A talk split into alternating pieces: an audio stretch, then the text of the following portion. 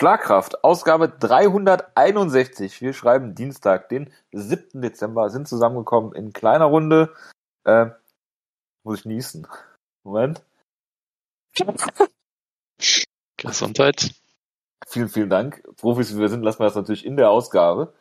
Ähm, da ich Zweifel dran. Das, das, das, ist, das ist pures Gold, also bitte. Das ist äh, irreversibel, ne? Also das, äh, wir könnten jetzt nicht nochmal neu anfangen können, ne? Nee, nee, das, das geht nicht. Da haben wir keine Zeit für. Absolut. Äh, so viel Zeit muss sein. Äh, ich begrüße zu meiner Linken äh, den Jonas. Servus.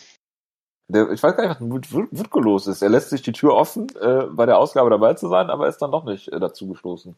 Also er spielt Hearts of Iron 4. ja, ich gesehen, genau. also, das scheint fesselnder zu sein als MMA für ihn, ja. Gut. So ist das. Jonas, wir sprechen heute kurz über äh, Jose Aldo, reden, äh, ne, haben eine kurze News-Ecke mit einigen sehr spannenden Themen, da bin ich schon auf deine, deine Einschätzung gespannt. Und wir reden über UFC 269. Es müsste Poirier gegen äh, äh, Oliveira sein, richtig? Äh, korrekt. Andersrum, weil Oliveira der Champion ist, was man immer gerne vergisst, aber ja. Ich wusste, ich wusste, dass du das sagen würdest und habe überlegt, ob ich es revidieren soll, aber äh, dafür, dafür habe ich dich ja. Sehr gut.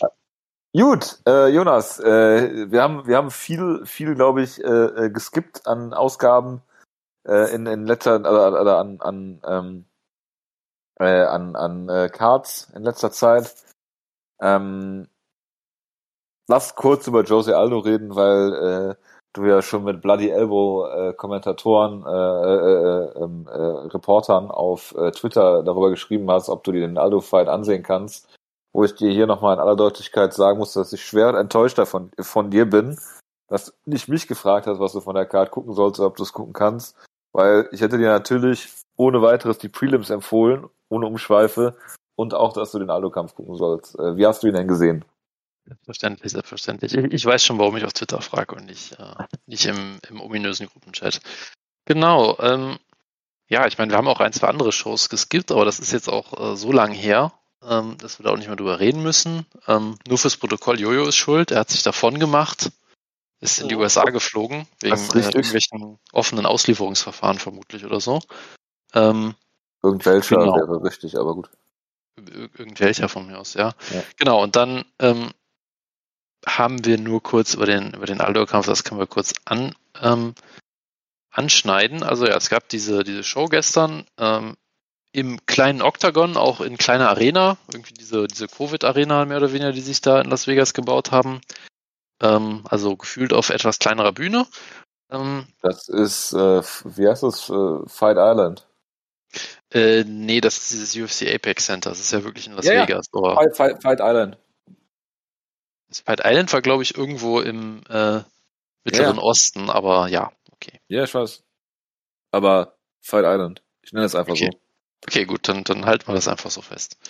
Ähm, genau, und ja, das, das war auch vielleicht sogar durchaus eine Sache, die zumindest beim Kampf auch eine Rolle gespielt hat, dass wir halt hier das, das kleine Oktagon auch hatten. Ähm, und es gab halt dann Jose Aldo mal wieder im, im Bantamweight gegen, gegen Rob Font. Und es war wirklich ein, ja, durchaus ein faszinierender Kampf, weil Rob Font eigentlich auf dem Papier wirklich alles richtig gemacht hat, um, um Aldo zu besiegen oder zumindest vor große Probleme gerungen. zu stellen. Nein, das ist ja das, was du gegen Aldo nicht machen kannst. Das haben wir ja oft genug mittlerweile gesehen.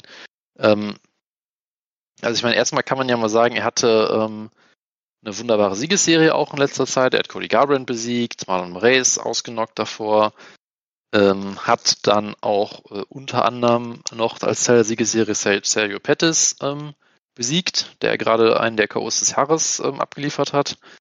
Ähm, von daher, sehr gute Siegesserie, ist sicherlich auch ähm, einer der besten Bantamweights aktuell. Ich glaube, er war sogar Top 5 oder sowas gerankt von UFC. Kann man jetzt halten von was man will, aber auf jeden Fall Top 10 ohne Frage. Ähm, und wie gesagt, eigentlich hat er hier alles richtig gemacht, um Aldo vor Probleme zu stellen. Er war sehr, sehr aktiv in der ersten Runde, hat sehr viel Druck gemacht, äh, hat vielleicht auch das kleinere Oktagon genutzt, ja, dass Aldo halt weniger Platz hatte, um äh, ihm aus dem Weg zu gehen, sage ich mal, ähm, und hat Aldo da mit, ähm, ja, mit Offensivaktionen so ein bisschen zugespammt. Ja, also er, er hat ja auch einen, einen guten, guten Stil im, im Stand. Es kommt viel mit seinem Jab und dann dahinter halt mit Kombinationen und so. Also es war jetzt auch kein äh, Todd Duffy-eskes Gespamme, sondern wirklich sehr intelligente Offensive auch. Ähm, und du hattest halt schon so ein bisschen das Gefühl, dass er Aldo halt so ein bisschen, äh, ja, überwältigt damit. Ja, so Aldo hat natürlich immer noch gute Defensive, hat auch einige Konter gelandet, aber er wirkte schon so ein bisschen überfordert damit in der ersten Runde. Ähm, dann hat natürlich Aldo die erste Runde noch gewonnen, indem er Rob Font in den letzten zehn Sekunden fast ausgenockt hat. Das ist auch so generell ähm, die, der Kampfablauf, der sich dann immer wieder wiederholt hat eigentlich. Also Font kam teilweise richtig gut in den Kampf rein. Dann hat Aldo ihn halt fast ausgenockt und dann hat Aldo wieder die Kontrolle übernommen, um es mal sehr zu vereinfachen. Ja, Aldo hat ihn teilweise auch äh, zu Boden nehmen können. Ich glaube, in einer Runde hat er einen Takedown ähm, von Font ähm, gestoppt und ist dann, ist dann ähm, gestopft, sorry, genau, ist dann auf ihm draufgelandet, hat dann die Runde ein, zwei Minuten am Boden kontrolliert. Einmal hat er ihn auch zu Boden geschlagen und dann den Rest der Runde kontrolliert in der fünften. Also es war, ähm, es war eigentlich auf der einen Seite schon ja, hart umkämpfter Kampf, andererseits hat Aldo halt eigentlich alle fünf Runden gewonnen, kann man glaube ich durchaus sagen. Ähm, und es ist halt schon, ja, schon beeindruckend ohne Ende, dass, dass jemand eigentlich von, von der Taktik her ähm, alles richtig macht, um Aldo zu besiegen. Und Aldo dann irgendwann sagt, ja, okay, das ist alles sehr schön, was du hier 4 Minuten 50 äh, lang gemacht hast, aber ich knock dich jetzt einfach aus und es dann eben auch fast schafft. Ähm, und somit hat Aldo den Kampf dann am Ende doch äh, klar gewonnen. Ja, auch über sein, wie gesagt, über seine große Power, dass er auch immer genau wusste, in welchem Moment entgleitet ihm die Runde vielleicht ein bisschen, wann muss er jetzt ein großes Statement mal setzen. Ähm, auch mit seinem Grappling sah er gut aus. Ähm, also eigentlich eine meisterhafte Leistung von Aldo. Und ich meine, du musst dir halt auch äh, überlegen, der ist jetzt, glaube ich, 36, ja. Ich, ähm, ja, genau er ist äh, seit, seit Ewigkeiten aktiv, ja. Seit, genau wie du, Jo, ist er auch seit ähm, seit, äh, ja, ich weiß nicht, 2009 oder sowas ähm, äh, in der Weltspitze vertreten. Ja, ja absolut, also, glaube ich. Ähm, das, das kann man, glaube ich, so festhalten in, in eurer beiden Karrieren. Die, die verlaufen ja, ja eigentlich sehr, sehr analog, würde ich einfach mal sagen, genau. Ähm, ja, genau. Für mich war die äh, schnelle Niederlage gegen Conor McGregor genauso schlimm wie für ihn. Genau, genau. Und ja, du, du hast dann auch äh, vor, vor zwei, drei Jahren beschlossen, du musst einfach 10 Pfund verlieren und seitdem läuft alles wieder rund. Also das, da, da gibt es endlose Parallelen auf jeden Fall, denke ich mal. Ja, absolut. absolut. Ähm, also ich meine, wenn du dir überlegst, dass ähm, sein Titelgewinn gegen Mike Brown war 2009. Ja, das heißt, er ist da wirklich seit ähm, ja seit zwölf Jahren oder sowas auf auf der absoluten Elite, ist irgendwie seit 17 Jahren aktiv und ich meine, man könnte jetzt versuchen, ich bin zu faul, das nachzugucken, weil ich nicht weiß, wie ich das schnell rausfinden kann, aber man könnte jetzt ja mal versuchen nachzugucken, wer waren 2009 UFC-Champions so. Äh, und dann wird man, glaube ich, relativ schnell merken, da sind nicht mehr so viele von da. Ja, klar, Aldo hat natürlich auch äh, mit Anfang 20 oder so schon, schon diesen Zenit, den ersten erreicht. Ähm, aber ähm, die meisten Kämpfer, die 2009 und top waren, wirkten halt heute eher so, als wären sie aus der, aus der Zeit gefallen, würde ich behaupten. Ähm, ja, und von, von daher, ähm, da reden wir jetzt über so, zum Beispiel, ich habe jetzt hier, glaube ich, was gefunden. Ähm, zum Beispiel, ähm, ja, gut, GSP natürlich, okay, den können wir heute noch sehen. Anderson Silva als Champion mal, Yuto Machida. BJ, BJ Penn. Genau, BJ Penn, die Machida-Ära hat 2009 zum Beispiel begonnen, die lief dann auch nicht ganz so lange wie die, wie die Aldo-Ära. Ähm, Brock Lesnar, UFC Heavyweight Champion, ja. Ähm, von Relevanz. Also, auf jeden Fall in, in, der WWE bestimmt weiterhin, weiterhin von Top-Relevanz. Natürlich. Ähm, aber ja, ich meine, das, das sind schon andere Zeiten. Ja, Diego Sanchez, der da um den UFC Lightweight-Titel gekämpft hat und solche Geschichten, ja. Ähm, also das, das ist halt schon beeindruckend, wie er sich da so lange äh, festbeißen konnte. Ähm, und ja eigentlich auch in der Division damals im Featherweight 2009, die stand noch ganz am Anfang, sage ich mal. Also es ist ja durchaus typisch, dass du so Pioniere hast und wenn du die dann heute mit modernen Kämpfen vergleichst, merkst du, oh Gott, was ist das denn? So wie Miguel Torres damals. Ja, sicher. Also das, das ist ja auch vollkommen normal. Das ist ja auch nichts, was man jetzt einem Miguel Torres oder irgendwem vorwerfen sollte. Ja, aber Doch, sollte man Miguel Torres vorwerfen. Okay, dann, dann sollte man das, ähm, sollte man das vielleicht tun. Ähm, aber äh, das ist halt weiterhin unglaublich beeindruckend, dass Aldo halt sich so lange da etablieren konnte. Und er hat ja wirklich auch ähm, ja mehrere Generationen von, von Gegnern auch schon besiegt. Ja, ich meine, die, die Uriah Fabers und Matt Browns der Welt, das kannst du ja jetzt nicht mehr mit, mit modernen Bantamweights oder so vergleichen. Das ist ja Dominic Cruz ja, zum Beispiel. In, in vielerlei Hinsicht ist das ja fast schon ein anderer Sport, den die da heutzutage treiben. Also es ist ja wirklich an der, an dem ganzen Stil und so hat sich ja unglaublich viel verändert. Und Aldo ist halt immer äh, on top geblieben. Ja, und das ist einfach beeindruckend und das ist eine, ähm, ja, letztendlich eine Prime oder eine, ein Karriereweg, den ihm sonst kaum jemand nachmachen kann. Also von daher, man, man, es gab ja die sehr großen Unkenrufe, sage ich mal, auch, auch von mir natürlich und von uns allen. Natürlich. Von ähm, dir. Als, als er dann beschlossen hat, okay, das mit diesen Weight Cuts im Featherweight, das läuft nicht mehr so richtig, ich gehe jetzt ja. ins Bantamweight runter. Da haben sich alle so die Haare gerauft und gesagt, oh mein Gott, Alter, was machst du da? Du sollst ins, ins Lightweight hochgehen und gegen Habib antreten oder sowas, keine Ahnung. Sehr großartig. Und ähm, man muss halt sagen, er hat uns, hat uns durchaus, ähm, er hat uns Lügen gestraft. Ja? Also ich meine, er, er ist jetzt auch ähm, im Bantamweight jetzt mit drei Siegen in Stück äh, in Folge gegen, gegen sehr, sehr gute Gegner.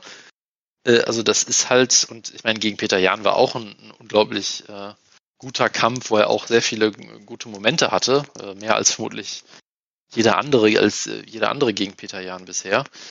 Äh, also das ist einfach ähm, extrem beeindruckend und ich meine, es gab ja von vielen Leuten so ein bisschen die Angst, oh Gott, macht er sich jetzt die Legacy kaputt mit diesem Bantamweight Run und so und das Gegenteil ist halt passiert. Also eigentlich hat er seinen Status für mich als einer der Top 3 besten MMA-Kämpfer aller Zeiten nur weiter zementiert. Ja, ich habe jetzt keine Lust, eine, eine, konkrete Liste zu machen, aber für mich ist, geht er da auf jeden Fall in die in die äh, alleroberste Riege. Ja, und das, das ist halt weiterhin einfach nur beeindruckend und, und wunderbar. Ja. Genau, das Einzige, was ich sonst noch, was ich sonst noch sagen will, die Kommentatoren waren natürlich wieder furchtbar, äh, weil sie in der Zeit sowas erzählt haben wie, ja, Aldo muss hier mehr machen, um das Finish zu holen. Wenn er Leute wirklich beeindrucken muss, will, dann muss er hier ein Finish holen und ah, es ist, es war furchtbar. Aber das ist ja auch nichts Neues. Natürlich. Jonas, ähm, ich habe noch was zu der Karte zu sagen. Einmal ist Clay Guida natürlich zurück. Genau, er hat seinen ersten Real Naked Choke Sieg seit 15 Jahren geholt, was auch großartig ist. Gegen ja, auch gut. irgendwie so ein, so ein BJJ World Champion oder irgendwie sowas, ja. Es ist, es ist traumhaft. Es ist natürlich bitter, dann mit einem Real Naked Choke zu verlieren. Ich meine, äh, Guillotine, ne? Das kann passieren. Wär, das das wäre auf jeden Fall weniger peinlich. Da können wir uns ja beide, absolut, absolut. beide einigen, genau. Jonas, was ich noch sagen wollte, dass äh, Manuel Cape, äh, der glaube ich Portugiese ist, ne? Was ich, was ich gar nicht wusste. Hier steht Angu Angulaner, okay. Portugiese, ja, ja, ist äh, kolonialistisch gesehen ist das äh, einwandfrei. Ähm, gegen einen gewissen äh, Salgas Sumagaluf, äh, Sumagalov, äh, Sumagulov äh, gewonnen hat. Ähm, soweit so unspektakulär, aber äh, dieser Kämpfer, ne, äh, Sumagulov, äh, hat zwei Frauen, ist Polygamist, stand bei äh, Bloody Elbow die Tage. Hast du da eine Meinung zu? Ähm, ist, ist, soll er gerne machen, wenn, wenn das die drei glücklich macht. Also das ist natürlich. Großartig. Äh, ich hätte gerne Wutke dabei gehabt, äh, um da seine Einschätzung der, der, der, hätte, der hätte dir jetzt einen 15 Minuten Vortrag drüber gehalten. Absolut. Aber er spielt ja leider gerade Hearts of Iron 4. Das kann man nichts machen, kann man nichts machen. Ich meine, du musst ihm, du musst ihm sowas vorher ankündigen. Ja? Wenn du ihm sagst, hey, wir reden über einen äh, polyamoristischen UFC-Kämpfer, ist er sofort dabei. Das, das war, glaube ich, dein ich Fehler. Dass ihm das absolut. Ich glaube, ich glaube, ich schicke ihm das mal, diesen Artikel. Ähm, vielleicht kommt er ja auch spontan in die Sendung, aber ist wieder, wie gesagt, gerade bei, bei Hearts of Iron äh, zugange. Ähm, was, was umso bitterer ist, ist, dass, dass ich auch gerade die Geburtstage hier aufhabe und da wirklich äh, spannende für, für Wutke dabei wären. Genau, was ich vielleicht noch ganz, ganz kurz zu der Karte sagen muss, viel muss man nicht so. drüber reden, aber äh, es gab durchaus noch einen, einen spannenden Kampf gegen ähm, zwischen äh, Rafael Fiziev, ähm, der ja auch so, so ein ziemlicher Hypekämpfer ist, dieser, ähm, ich glaube, er ist mittlerweile irgendwie Headcoach von Tiger Muay Thai oder sowas. Ähm, sehr spektakulärer Striker. Ähm, gegen Brad Riddell, der glaube ich der vorherige Head Trainer von denen war. Also die haben sich da irgendwie einfach äh, abgewechselt. Ähm, also auf jeden Fall zwei auch ähm, sehr, ähm, ja, sehr gute äh, Striker, die sich auch außerhalb des, des MMAs als Striker auch bewiesen haben. Und ja, das war auch ein schöner Kampf. Ja, am Ende hat dann ähm, Fiziev mit dem Wheelkick den, den Standing TKO ähm, sich sichern können. Herb Dean hat es auch geschafft, den Kampf dann äh, sehr früh abzubrechen, bevor äh, Riddell überhaupt zu Boden gefallen ist. Das muss man auch mal kurz highlighten, weil damit Herb Dean letzte Zeit ja auch nicht aufgefallen ist. Er hat ja auch, äh, ähm, nee, er war das nicht, der den Frank Mir Kampf gerefft hat, ne? Das war Dan Mergliata. Stimmt, das war noch mehr anders. Aber, aber Herb Dean ist auch schon ein paar Mal negativ aufgefallen in letzter Zeit mit Late Stoppages. Ähm, das kann man vielleicht kurz erwähnen und natürlich der äh, neue äh, Fan-Favorite Chris Curtis hat wieder gekämpft, der irgendwie so eine ewig lange Karriere hat mit über 35 UFC-Kämpfen oder so. Äh, auch mal bei der bei der Dana White Contender Series war es, glaube ich, mit einem mit einem Wheel Kick auch gewonnen hat. Und dann Dana White gesagt hat, ja, beeindruckt mich nicht, geh mal wieder weg. Ähm, und er sich dann irgendwann in die UFC zurückgekämpft hat und jetzt, äh, ich glaube, innerhalb von einem Monat oder so schon schon zwei äh, gehypte Prospects weggekloppt hat. Also das ist auch nur so eine schöne Cinderella-Story. Ähm, genau, das, das wollte ich nur noch kurz erwähnen. Ähm, ansonsten muss man zu der Card, glaube ich, nicht mehr viel sagen. Wo war ich stehen geblieben? Ach ja, Geburtstage. Oder? Ja, bitte. Ja, genau. Wurde gerade übrigens kurz gesagt, äh, äh, solange jemand mit Polygamie, solange alle äh, Polygamie-Mails sich einverstanden sind, äh, ist, äh, ist das in Ordnung für ihn. Äh, eine ziemlich langweilige Aussage, wie ich finde, aber gut. So man Wutke, er, er, er überrascht uns immer wieder. Der, der gleiche Take wie ich, das ist wirklich enttäuschend. Ja. Wen, wenig spektakulär. Du, du, bist die Norm jetzt, Jonas. Weil es ist schade, dass er bei den Geburtstagen nicht dabei ist, Jonas, aber ich bin froh, dass du dabei bist. Erstmal, äh, heute 42 Jahre alt, jung wird Jacare da Sousa. Ähm, ja, man hat es in seinen letzten Kämpfen leider angemerkt, ja. Jonas, welcher Kämpfer heißt Carl James mit Vornamen? Carl James Nunes. Natürlich! KJ Nunes wird 39 Jahre alt heute. Wow. Herzlichen Glückwunsch zum Geburtstag der Weltklasse-Boxer, der damals, äh, ich glaube, Elite XC äh, und äh, Strikeforce unterwegs war und später auch in der UFC. Großartig KJ Nunes. Herzlichen Glückwunsch zum Geburtstag. Äh, Koreaner haben heute natürlich auch Geburtstag, soweit so äh, wenig überraschend. 37 Jahre jung wird äh, Dongi Yang. The Ox. Stimmt, ja, die, die Ox. Spitznamen immer großartig. 34 Jahre heute Maverick Michael Chiesa. Der gerade erst verloren hat vor ein, zwei Wochen, glaube ich. Ja. 33 äh, Claudia Gadelia. Auch eine Kämpferin, die irgendwie so ein bisschen in der Versenkung verschwunden ist, ja. Oder zumindest äh, eine, eine Jonas Hype-Kämpferin kann man sie, glaube ich, nennen im Nachhinein. Ah, absolut. Ja, dann man, haben weiß, man, man, weiß ja, wie das endet. Schlecht, ja. Ähm, apropos Halbkämpfer, Brandon Moreno wird 28 Jahre jung, äh, erst 28, äh, hervorragendes Alter, äh, hat noch sehr viel vor sich, um von dir in Grund und Boden gehypt zu werden. Gut. Zahl auf jeden Fall, ja. Das, das waren die MMA-Kämpfer. Ähm, was kommt jetzt? Äh, obwohl sie auch MMA-Kämpferin ist, Lauren Senko, UFC-Kommentatorin, äh, ist, äh, wird 39. Und der, das, das allerbeste, was mir aufgefallen ist, als ich runtergescrollt habe, neben so, so absoluten Größen wie Chris Wedding, er ist der, Jonas, halt dich fest, deutsche Kämpfer. Er heißt mit Spitznamen The Viking. Echt? Es ist äh, Quinton Osmas. Wer? Quinton Osmas. Ich äh, poste das kurz jetzt, hier rein.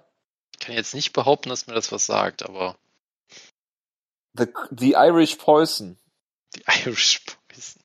Moment, ich ja, was denn jetzt? Viking. Viking oder The Irish Poison? Beides großartige Nicknames. Man weiß es nicht. Er wurde aber in Südafrika geboren, was logisch ist. Ja, okay. Äh, und sein, sein, sein Head Coach ist er selber. Das heißt auch, äh, wenn er es jemals in die UFC schafft, wird er USA Chance bekommen. Das gehe ich schwer von aus. Fighting out of Penzberg, Germany. Ja, ja okay. Großartig. Quinton Osmas. Äh, man lernt auch nie über deutsche Kämpfer aus, ne? Das ist sicherlich richtig, ja. Gut, dann haben wir noch, äh, da uns viele Leute, Jonas, wie du weißt, ja auch morgen erst hören. Ja, das, das ist korrekt, ja. Ähm, morgen haben auch sehr illustre Leute Geburtstag. Deshalb bin ich wirklich echt schade, dass Wutke nicht dabei ist. Morgen, The Legend Frank Shamrock wird 48 Jahre alt. Oh, wow, okay. The Mexicutioner Joey Beltran wird 39. Ich würde Genau sagen, zwei, zwei, zwei Leute auch, die für die UFC und MMA-Geschichte ungefähr gleich viel Gewicht haben. Frank Shamrock und der Mexicutioner. Absolut. Ähm, Im gleichen Tag wie äh, Joey Beltran hat der aktuelle UFC-Kämpfer Clay Guida, The Carpenter, Geburtstag. Boah, das ist traumhaft. Wie, alt wird er jetzt? 39. 39 Wow, Jahre. okay. Und äh, Steve Cantwell, falls dem einen oder anderen äh, der Name noch was sagt, wird 34 äh, Jahre jung. Der mit seiner, äh, hat er eine Trilogie mit Brian Stan? Waren es sogar vier Kämpfe? Ich hab's wieder vergessen. Mit Brian Stan, war es nicht mit Jacare? Das wäre mit Brian Stan gewesen. Keine Ahnung. Äh, gut möglich. Gut. Ähm, genau, da uns viele Leute auch übermorgen hören. Nein, Quatsch. Je nachdem, wann ich diese Ausgabe veröffentliche, können wir es jetzt auf die ganze Woche ausdehnen noch, genau. Absolut. Aaron Riley wird 40 Jahre alt. Hani Yaya, Jugendliche, äh, 36. Äh, nee, wird 37. Ist, ist gerade aktuell 36. Sollen wir mal aufpassen bei ähm, hier, äh, Typology. Aber ein, ein Geburtstag äh, übermorgen wird 53 Jahre alt. Der, ich möchte fast sagen, MMA-Pionier, olympische Goldmedaillengewinner Kurt Engel. Wow, okay. Hervorragend. Das, das, das konnte ich, äh, konnte ich in dieser Ausgabe natürlich nicht, nicht äh, vorenthalten. Jetzt äh, eine Preisfrage für dich, Jojo, weil wir den Namen gerade erwähnt haben. Was denkst du, wie lang ist Brian Stans letzter MMA-Kampf her? Boah, das ist schwierig. Das ist schwierig. Was haben wir 2021? Ja. Ich sage 2014?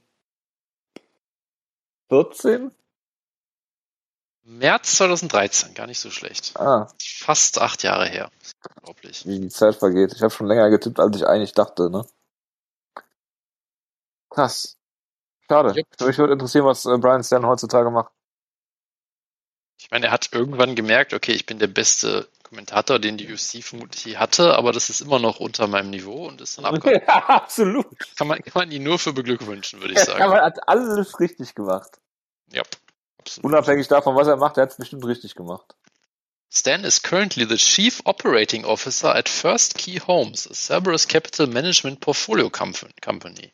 Natürlich macht er irgendwas Kapitalistisches. Ist doch großartig. Selbstverständlich. Selbstverständlich. Ja, und sein, sein, äh, äh, aber der ist, der arbeitet bestimmt irgendwie mit Alana Quinter zusammen, Real Estate mäßig. Das ist äh, durchaus äh, möglich, ja. Gut. Jonas, nachdem wir hier über äh, viel Ehe gesprochen haben, müssen wir natürlich auch über Gesundheit reden. Ähm, ich habe mir aufgeschrieben, Dana White hat Corona besiegt, besiegt dank Dr. Joe Rogan. Oh Gott, müssen wir darüber reden.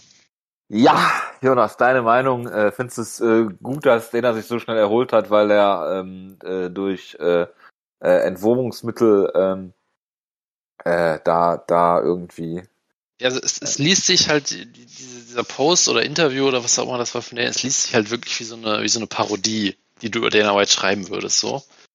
Wirklich Ja. toll, dass er irgendwie dann merkt, okay, ich riech nichts mehr, hm, okay, ich habe ich hab Covid, okay, das allererste, was ich mache, ich rufe den, den größten Experten auf dem Gebiet an, den ich kenne, Joe Rogan.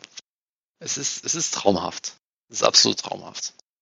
Und Man dann auch wieder, wie, wie, wie Dana White es dann schafft, diesen Spagat zu laufen zwischen, natürlich bin ich geimpft, aber ich nehme trotzdem Iver, Ivermectin, das, das schafft echt nur Dana White, glaube ich, diesen Spagat so zu nehmen in der Form. Ja, absolut. Das ist, ist schon echt, echt beeindruckend. Das Beeindruckende an dieser Geschichte ist ja, erstmal, dass er, dass Joe Rogan ja nicht nur Ivermectin sagt, sondern halt auch diese ganz normale Antikörpertherapie, die du auch bekommst. Ich glaube jetzt, wenn du geimpft bist, normalerweise nicht. Aber da sind ja ein paar Sachen dabei, die, die ja auch äh, zugelassen sind. Und wenn du geimpft bist, hast du natürlich, das wissen natürlich viele nicht, anfangs die gleiche Virenlast wie ein Ungeimpfter, aber das verfliegt halt viel schneller so. Das heißt, der ist am fünften Tag, glaube ich, äh, negativ getestet worden. Da ist halt auch nichts dabei. Die Frage ist halt, ob er, wenn er nichts genommen hätte, äh, äh, da da äh, irgendwelche anderen Symptome oder längere Symptome gehabt hätte oder oder äh, äh, äh, später erst negativ getestet würde äh, worden wäre. So, das kann halt keiner sagen, aber sich da halt hinzustellen, als wenn irgendwelche Entwurmungsmittel ähm, Memo an mich, ich bin am Freitag beim beim Tierarzt mit meinem Hund, vielleicht auch da mal nach Ivermectin fragen ähm, ob das irgendwie äh, weiter, ähm, ob das in irgendeiner Form äh, äh, zu, zu einer Besserung geführt hat oder halt nicht. So, also von daher, ähm, ja, ziemlich, ziemlich dumme Aussage von Dana. Ähm, natürlich ist er voll geimpft, weil sonst dürfte, hätte er nicht in, im Madison Square Garden dabei sein dürfen, ne, weil. Genau, ähm, natürlich auch wie, wie Michael Chandler im Übrigen. Na, na, natürlich ist Michael Chandler geimpft, ne? Also, äh, äh, weil ähm, du darfst nicht vergessen, Jonas, die werden da von der Regierung kontrolliert. Ne? Genau, die, die UFC wird von der Regierung kontrolliert. Ja. Ein, ein großartiger Dana White Talking Point, ja. Ja. Äh, nee, in diesem Fall setzt New York das ja wirklich um. Es gibt ja auch diesen einen Basketballspieler, dessen Namen ich vergessen habe, der halt auch nicht bei Heimspielen spielen durfte ähm, im Staate New York, äh, weil er halt ungeimpft ist. Ähm, ja, so, von daher ähm, kann sich Dana White da halt nicht von freisprechen, dass er da ziemlich, ja, ziemlich äh, glücklich äh, mal wieder agiert hat für seine Verhältnisse. Von daher, ähm, ja, äh, großartige Geschichte mal wieder. Äh, Jonas, hast du die neuesten, aktuellsten Conor McGregor-Fotos gesehen? Mhm. Ja, habe ich gesehen und ich wusste nicht ganz, was ich mit dieser Information anfangen soll, aber ja, ich habe sie gesehen. Dass er jetzt äh, 190 äh, Pfund wiegt? Ja, so, so, sah sehr gesund aus auf jeden Fall, würde ich sagen. Ja, er sah, er sah, er sah fast so aus wie GSP im Middleweight, was ich immer noch hervorragend finde, wie GSP aussieht wie ein Panzer im Middleweight. Absolut großartig. Ja, ich hoffe, dass er dann äh, gegen äh, riesige Middleweights abtreten kann, wie äh, äh, Bobby Knuckles oder so. Ja, es ist traumhaft. Ich bin, ich bin aber sicher, das wird seinen Cardio-Problemen äh, Abhilfe schaffen. Von daher. Ich bin mir auch sicher, dass er direkt runtercutten würde ins Featherweight oder Bantamweight, weil das bei Alto geklappt hat. Ja, das ist, ist, ist, ist ich meine, das, das Schlimme ist halt, es funktioniert. Wir reden jetzt wieder drüber. Also eigentlich müsste man es halt ignorieren, das ist halt immer das. Habe ich schon, habe ich schon überlegt, aber dann hätte ich so wenig News gehabt. Hattest du, hattest du ja mitbekommen, dass Conor McGregor sich auch gegen die Impfung ausgesprochen hat? Habe ich, habe ich mir, aber hat er ja wieder gelöscht. Ach so, ja, dann, dann. Er hat sich nicht gegen die Impfung ausgesprochen, sondern gegen das Man Mandate, glaube ich. Ja, von, von, mir aus auch das. Also, ja. Äh, Kevin Lee äh, wurde von der UFC entlassen, Jonas. Der äh, Bernie Sanders Anhänger. Also, siehst du da eine Ko Korrelation? Ich glaube nicht, dass es ihm geholfen hat, sagen wir es mal so. Ich glaube nicht, dass er entlassen wird, weil er Bernie Sanders einmal äh, nach seinem nach seinem Sieg über Gillespie war es, glaube ich, ähm, in einer Inst in einem Instagram-Post irgendwie abgefeiert hat oder so. Ich glaube nicht, dass das jetzt der Auslöser ist, aber äh, ja. Meinst du, meinst du, Kevin Lee ist auch überzeugt von ähm, äh, Karl Lauterbach als Gesundheitsminister? Ähm, bestimmt, ja. Ich, bestimmt. Also ich glaube, Karl Lauterbach genießt da äh, sehr großen Rückhalt äh, ähm, in den USA. Äh, und gerade von, von Kevin Lee. Also ja, das, das, da denke ich doch sehr stark. Das, das klingt doch absolut hervorragend. Was denkst du, äh, was würde Maximo Blanco dazu sagen? Ähm, ich vermute, er ist zu beschäftigt damit, über, über die Legacy von, von Angela Merkel zu schreiben, als dass er überhaupt mitbekommen würde. Ähm, aber ja, es ist, ähm, es ist schon, ähm,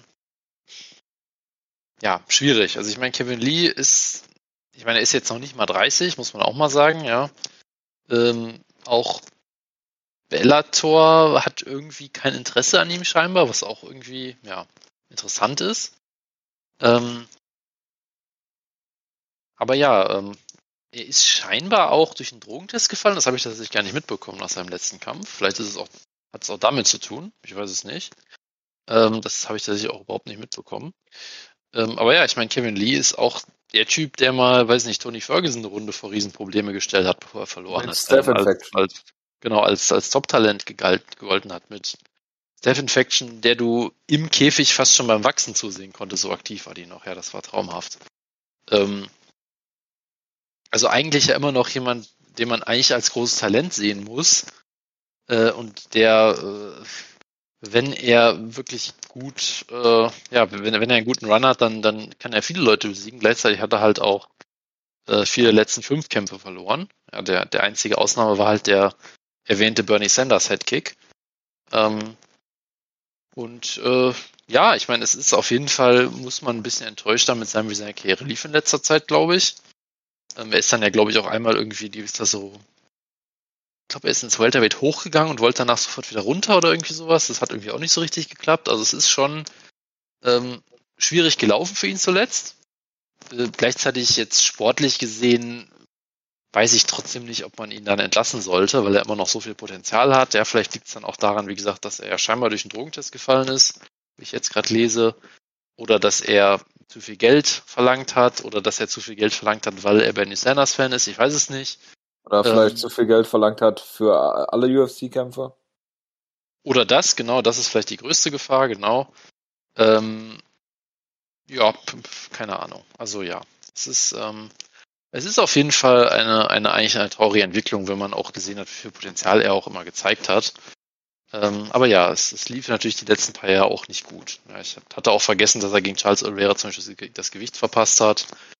Äh, also es gab da durchaus einige ähm, ja, Situationen, wo es auch von, von seiner Seite aus nicht gut lief. Ähm, gleichzeitig, wie gesagt, er ist noch nicht mal 30, also ich glaube, er kann sich da auf jeden Fall auch wieder zurück in die UFC kämpfen oder wo auch immer er hin möchte. Also ich glaube, da ist die Zukunft natürlich noch, noch äh, weit offen für ihn.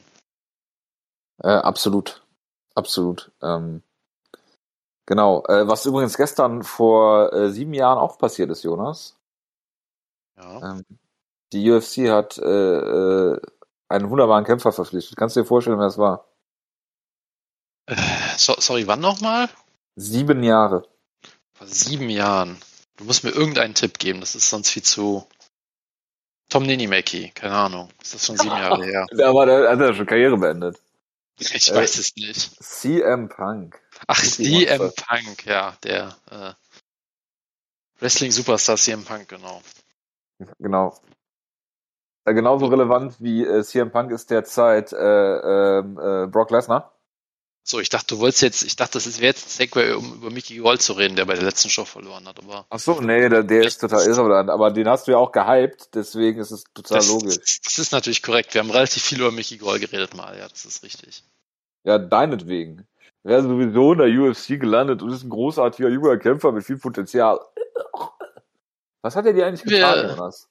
Hatten wir schon mal darüber geredet, dass CM Punk ja jetzt einen Rekord von 0, 1 und 1, glaube ich, hat, weil Mike Jackson durch einen Drogentest gefallen ist, was sie irgendwie dann fünf Jahre später bekannt gegeben haben. Echt? Nee, haben wir nicht. Haben wir da schon mal drüber geredet? Ich, das ist großartig. Voll ein Rematch. Nein, haben wir nicht.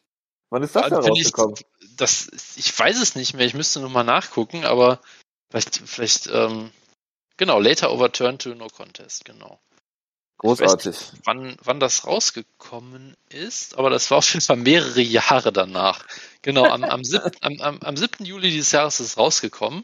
Alter, der Kampf ist doch schon, da war ich in den USA, als der Kampf stattgefunden hat. Ja, ich weiß, ich weiß auch nicht, das ist vermutlich irgendwie zufällig rausgekommen, durch irgendwelche. Fun Fact, äh, ich war bei beiden CM Punk Kämpfen in den USA.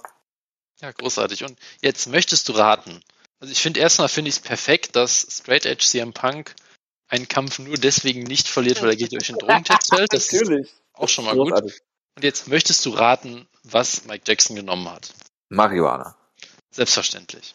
Ja, absolut. Das ist natürlich sehr leistungssteigernd gewesen. Und äh, absolut äh, großartig. Finde ich gut. Ja.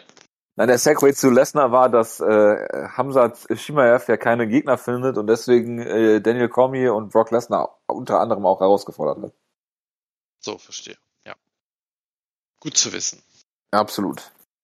Gut, das äh, war's auch mit den. Ah nein, Jonas. Das Rematch des Jahres steht an. Hast du was mitbekommen? Ähm, ich weiß es nicht. Erzähl's mir erstmal. Jake Paul gegen äh, Tyron Woodley 2, weil der Gegner von Jake Paul, äh, Tommy Fury oder wie er heißt, was weiß ich, äh, verletzt ist und jetzt äh, Tyron Woodley äh, ähm, äh, wieder gegen ihn kämpft, was ich absolut großartig finde, weil ich man weiß natürlich ganz genau, wie es laufen wird, wie der erste Kampf vermutlich, und alle Leute im Internet werden dann wieder sagen, dass er gescriptet war, weil Tyron Woodley einfach viel zurückhaltend gekämpft hat. Von Leuten, die noch nie einen Tyron Woodley MMA-Kampf gesehen haben, was ich absolut großartig finde. Ja, das, das ist natürlich großartig, ja. Das, das ist richtig. Ja. Gut, Jonas. Ähm, dann kommen wir zu ähm, UFC 269, Alter, die Show endet mit auf 69 und wir haben Wutke nicht dabei. Ähm, Unglaublich, oder? Es ist irgendwie, irgendwie ist es ein bisschen, äh, äh, ja, es, es hemmt mich ein bisschen.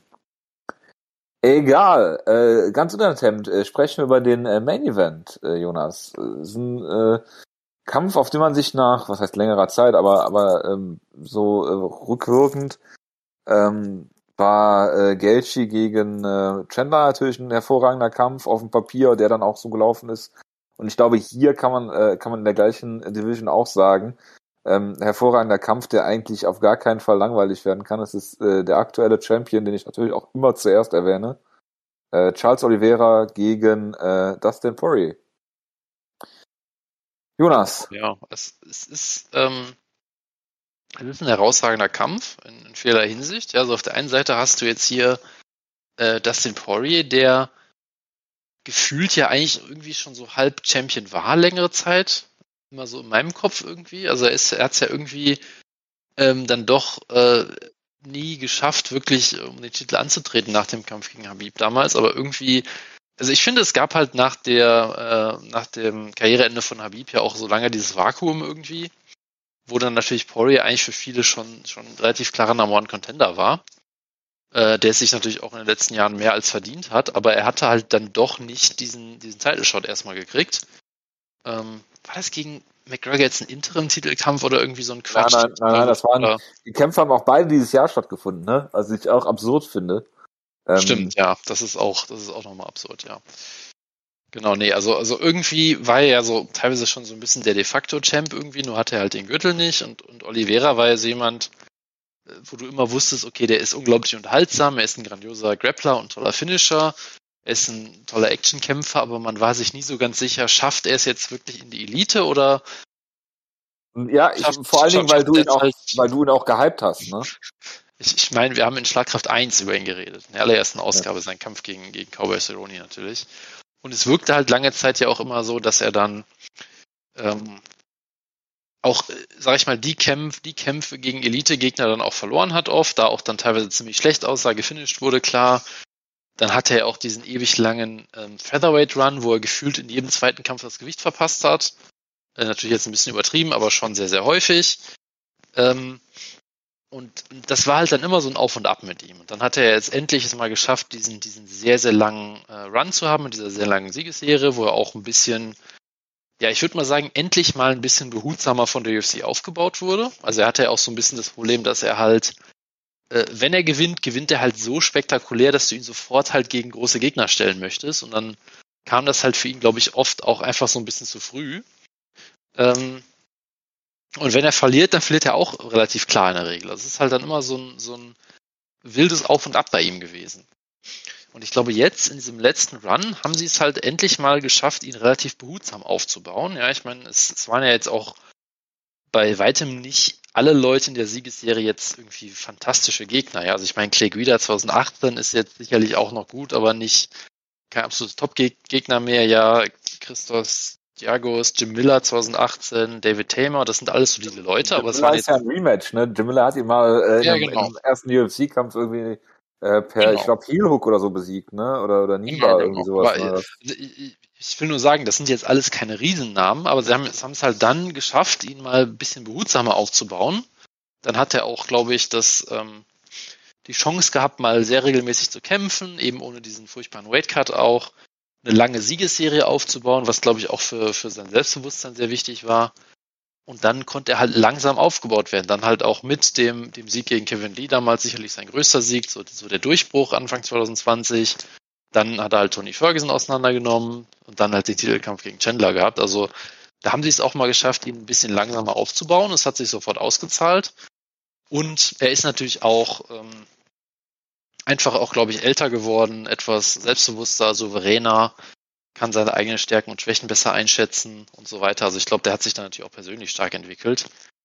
Und dann hast du halt diesen Kampf gegen Chandler, der natürlich auch absolut großartig war und der halt auch ja, ich sag mal, sinnbildlich für seine ganze Karriere eigentlich steht. Ja, weil er war auch ähm, mehrmals kurz davor ausgenockt zu werden fast. Es war ein unglaublich unterhaltsamer Kampf, es ging, ging hin und her. Ähm, aber letztendlich hat er halt Chandler klar ausgenockt mit auch einem der, ich meine, es war vielleicht das auch dieses Jahr, doch genau, es war auch dieses Jahr, es war auch fast schon einer der schönsten Knockouts des Jahres. Also dieser, dieser linke Haken, der da auf Chandler gegen Chandler landet, den kannst du schöner kaum schlagen. Also es war schon ein absoluter traumhafter, traumhafter Sieg dann auch. äh, wo er eben auch zeigt, weiter nochmal, dass er auch im Stand sehr gefährlich ist. Also es ist halt kein, kein purer Grappler mehr oder irgendwie sowas in der Art. Ähm, du, ja, würdest du sagen, dass man seine Entwicklung mit der von äh, äh, äh Fabricio Verdum vergleichen kann? Ähm, es ist ein bisschen schwieriger Vergleich, äh, aber äh, so? ich glaube, du meinst, du, du meinst in dem Sinne, dass sie sehr gute Grappler sind, die dann auch im, im Stand immer besser geworden sind, oder? Ich glaube, äh, ich, er hatte kurz überlegt, Jacare zu sagen, aber ähm, Jacare war halt äh, äh, eher so ein Powerpuncher dann am Ende irgendwie, ne? Und auch zu einem sehr späten Zeitpunkt in seiner Karriere. Ähm, dann äh, so zum Striker, zum, zum, sagen wir, gefährlichen Striker geworden, ne? Ja. Also ja, ein bisschen hat man vielleicht gewisse Parallelen, aber ja, Charles Oliveira ist halt echt schwer mit irgendwem anders zu vergleichen, irgendwie, weil er doch schon sehr, sehr eigen auch ist, in, im, im Guten wie teilweise auch im Schlechten in seiner Karriere. Ähm, aber ich, ich gönne es ihm natürlich unglaublich. Es ist eine tolle, ähm, tolles Auf und Ab. Ich glaube, er hat auch gerade im Chandler-Kampf halt auch unfassbar ähm, viel Herz auch bewiesen. Ja, da gab es sicherlich Situationen, wo der alte Oliveira eben einfach äh, vielleicht das Handtuch geworfen hätte, sage ich mal, wo er eben nicht mehr sich noch zurückgekämpft hätte gegen so, gegen so einen gefährlichen Chandler. Und das ist einfach äh, ja ein traumhafter Kampf damals gewesen. Und jetzt haben wir halt den Kampf, den sich natürlich beide absolut verdient haben. Ja, es sind für mich auf jeden Fall die, ähm, die zwei aktuell besten Lightweights oder die, die es am meisten diesen Spot verdient haben hier. Deshalb ist das natürlich sehr schön. Ähm, und es fällt einem wirklich schwer, hier sich das irgendwie langweilig vorzustellen. Also es, es könnte natürlich. Kein Problem. Ähm, es, es könnte absolutes Chaos werden, natürlich, je nachdem, was passiert. Ne? Ich meine, du hast auch gesehen, dass Oliveira durchaus im Stand gefährlich werden kann für viele Leute. Poirier ist auch durchaus jemand, der früher sehr offen äh, auch gekämpft hat, der sich gerne mal ein paar, ein paar eingefangen hat. Das hat er auch verbessert, aber die, diese Gefahr ist natürlich immer noch da. Ähm, und am Boden ist natürlich auch äh, spektakulär. Poirier ist ja auch eigentlich ein sehr guter Grappler. Ich glaube, der hat ja auch eher primär als Grappler damals angefangen in seiner Karriere vor, vor Ewigkeiten.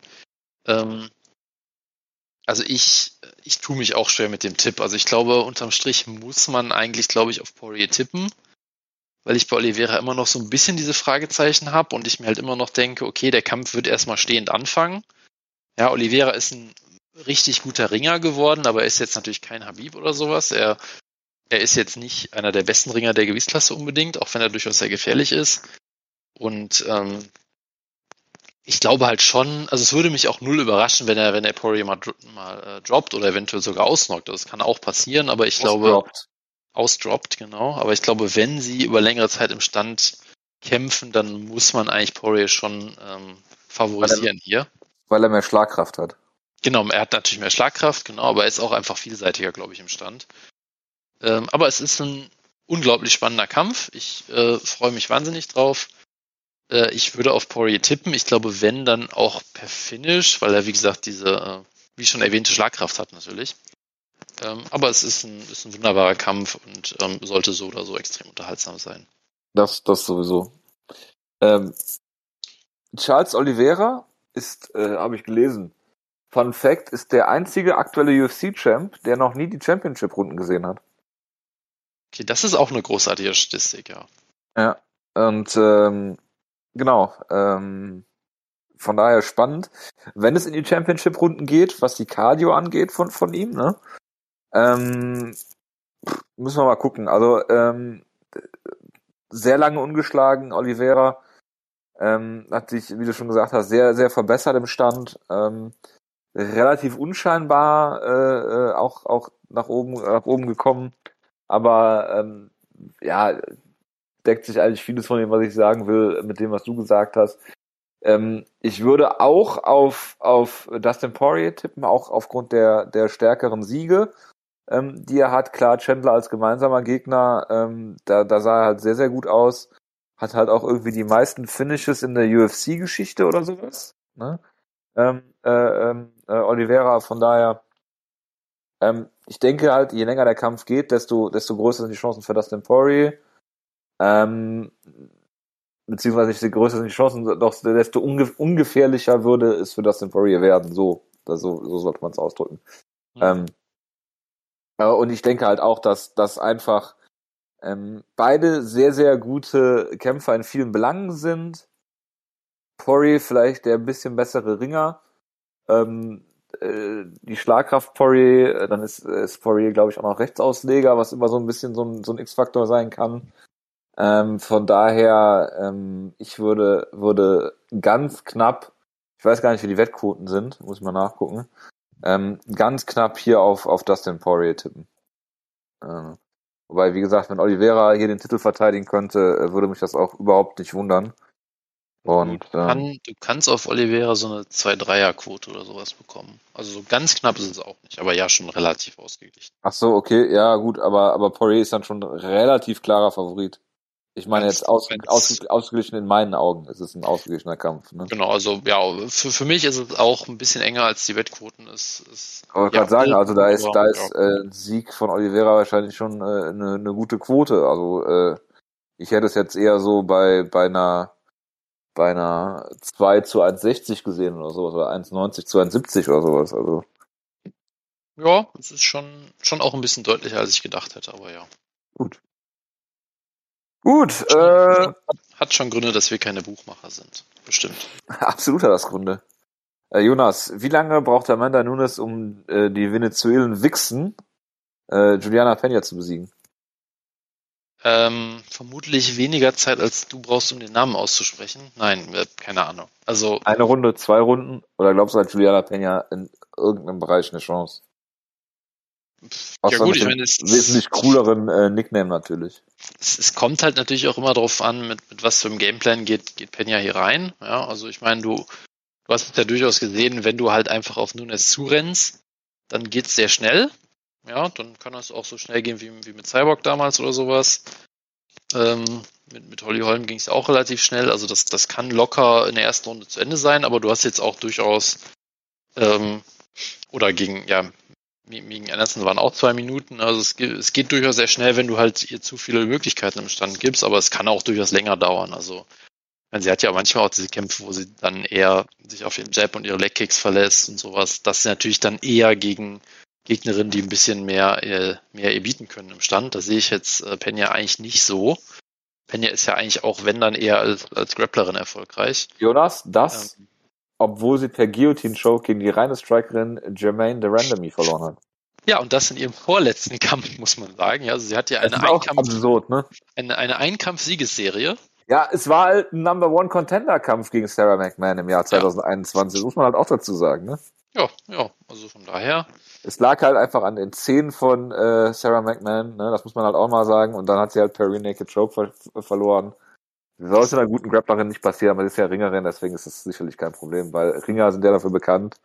Alles sollte passieren, äh, äh, man sollte nur nicht mit den Schultern auf dem Rücken gepinnt werden, äh, auf dem Boden gepinnt werden, deswegen äh, klassische ja. äh, Ringer-Submission, äh, Renaked Choke. Man, man, man, muss natürlich auch mal sagen, Sarah McMahon hat zwei Kämpfe äh, per Submission verloren, hat dann einen Kampf per Decision gewonnen und hat daraufhin einen Number One Contender Kampf gekriegt. Also das zeigt halt schon, die Decke ist ziemlich dünn in der Division, muss man sozusagen. Also, äh, ja, ich glaube, Nunes gewinnt, wie sie will und ich glaube, viel mehr muss man auch nicht drüber sagen. Das, das ist richtig. Äh, gut, was haben wir sonst noch? Nicht mehr viel. Jonas Halbkämpfer, Santiago Ponzinibbio ist natürlich dabei. Ähm, wir haben Cody Garbrandt mit seinem Flyweight-Debüt und hoffentlich eine Niederlage für Sean O'Malley. Ja, genau. Dann, äh, auf, auf, bei der Wettquotenseite wird bei einem Anbieter auch noch Masvidal gegen Edwards gerankt, aber das gibt's überhaupt nicht den Kampf, oder? Ich bin gerade Nee, den gibt's also nicht auf der Card. Ja. Okay, gut, weil, weil aber gut, dass du bei Wettanbietern jetzt äh, hängen geblieben bist. Ja, das, das tue ich ja sowieso immer. Ähm, Absolut. Es sind immer ein paar lustige Nö, Kämpfe aber, dabei. Äh, Dominic Cruz gegen Pedro Munoz zum Beispiel. Ja, also es, es, es, ähm, es ist durchaus eine nette Card, muss man sagen. Also was denn mit Cruz gegen äh, Munoz? Guckst du das? Ist das, ist das bei den Prelims? Ich werde es dir empfehlen. Weiß ich jetzt schon. Das, das ist halt dann immer die Frage. Also es ist schon, es ist schon, ist schon ein lustiger Kampf. Also ich meine, ähm, Munoz ist immer für einen unterhaltsamen Kampf gut. Ja, ist auch mittlerweile relativ klar, er ist jetzt halt kein absoluter Elite-Kämpfer. Ja, gegen, gegen die Aldos und auch noch die Edgars vor einem Jahr der Welt wird er verlieren, gegen die Eljos der Welt und so weiter, aber Sonst kann er den meisten Leuten gut Paroli bieten und hat immer interessante Kämpfe. Ähm, Genau, der, der Young Punisher, der glaube ich ein Jahr jünger ist als Jose Aldo oder so. Ähm, und Dominic Cruz kann ich halt auch äh, null einschätzen. Also ich meine, wir wissen alle, den Kampf gegen Henry Cejudo hat er nur verloren, weil der Ref besoffen war äh, und zu viele Zigaretten geraucht hat. Geraucht hat, das darf man nicht genau. vergessen. Äh, er wollte sich gerade Zigarette anzünden und hat deshalb äh, nicht gemerkt, dass die ganzen Schläge äh, Cruz gar nicht treffen, sicherlich.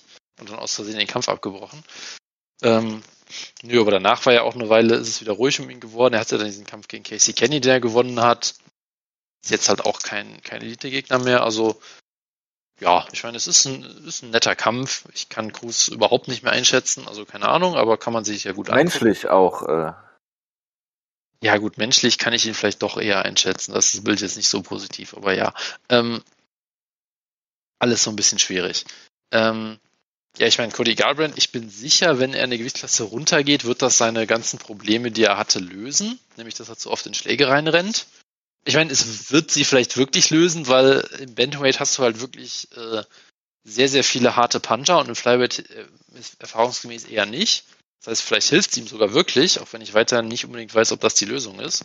Aber gut. Ähm, sicherlich. Ja, ansonsten, ähm, ja, ich, ich Sean O'Malley kriegt wieder einen Aufbaukampf, wenn ich das richtig sehe. Also, ja, es, es gibt durchaus ein, ein paar nette Kämpfe. Jo, Josh Emmett ist mal wieder da, der glaube ich auch Hypst wieder, du, äh, hypst du eigentlich Sean O'Malley? äh, nein, Sean O'Malley kann ich überhaupt nicht ausstehen. Schade. Siehst du mal.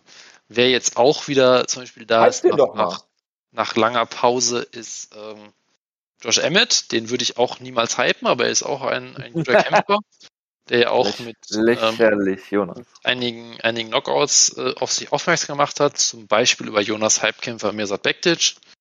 Ähm, der Jonas, auch- erzähl doch mal mehr von Mirsad Bektic. Der soll ein sehr großes Talent sein. Der ist ein sehr großes Talent, genau, der, der muss noch ein, zwei Sachen klären. Er muss noch ein, zwei Sachen an seinem Stil ändern und dann wird er wieder ganz groß angreifen.